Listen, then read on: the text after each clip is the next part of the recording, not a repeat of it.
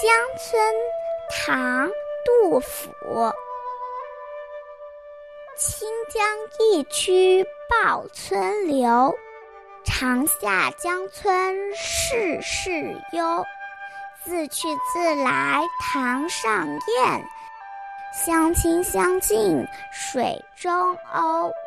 老妻画纸围棋局，稚子敲针作钓钩。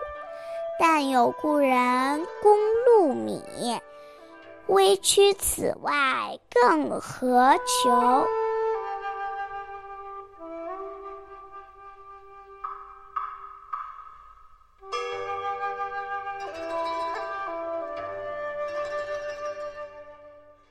清澈的江水曲折地绕着村庄流过，长长的夏日里，村里的一切都显得优雅。梁上的燕子自由自在地飞来飞去，水中的白鸥相亲相近，相伴相随。我的妻子正在用纸画一张棋盘，小儿子敲打着针做一只鱼钩，有老朋友接济我一些钱和米。还有什么奢求的呢？杜甫的《江村》有两个版本，我们今天的版本是“但有故人供禄米”，和上一句的平仄声韵比较相符。另一个版本是“多病所需为药物”。杜甫真的快乐闲适吗？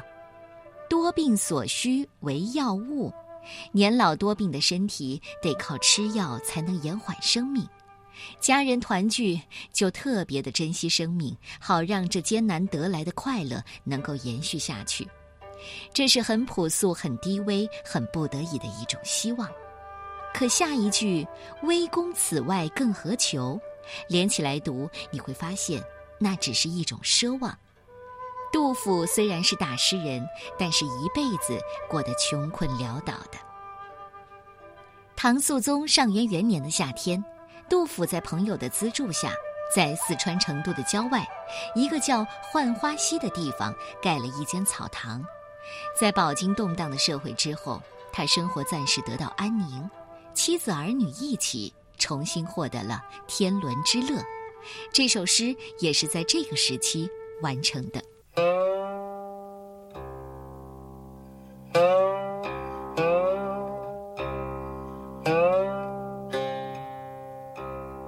江村，杜甫。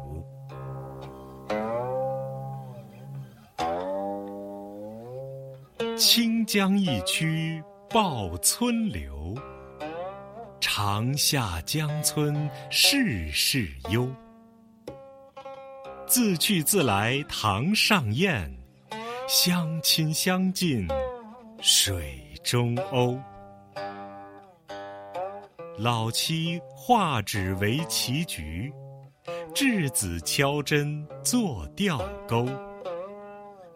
但有故人供禄米，微躯此外更何求？